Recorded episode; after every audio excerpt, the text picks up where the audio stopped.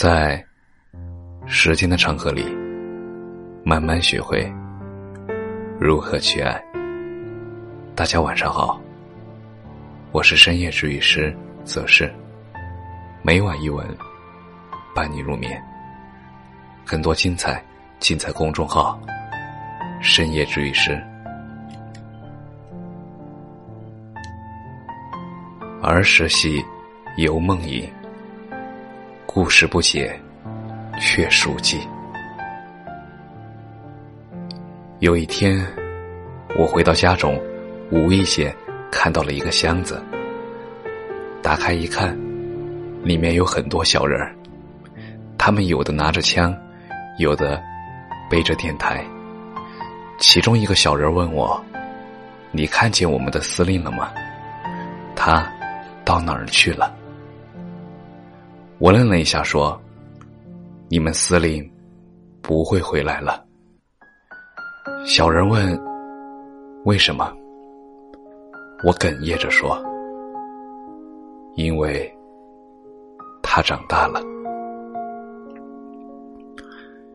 那个时候没有网络，连手机都很少，人们的思想。都还是很善良的，没有很多的高楼大厦，有的只是一排排砖瓦房。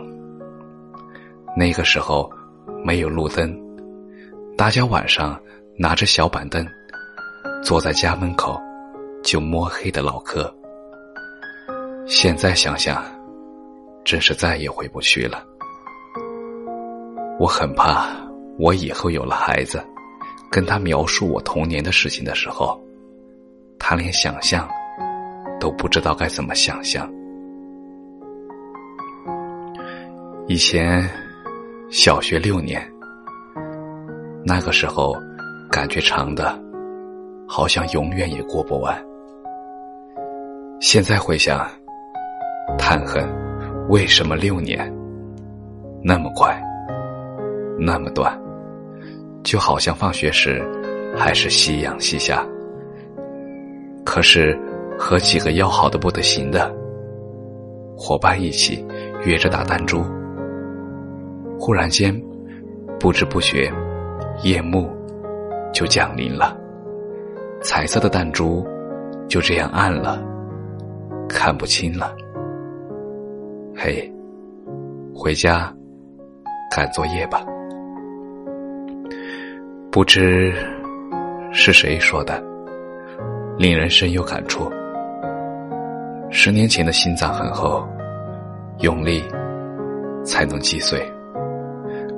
里面是红袖章、发条青蛙、鸡毛毽子、信纸和崭新的回力鞋。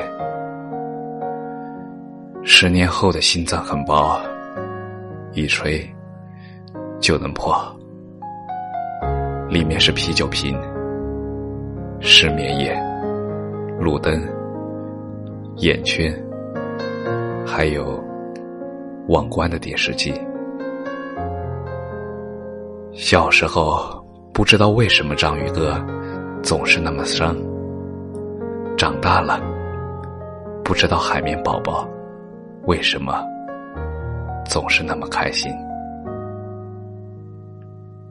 感谢你的收听，晚安。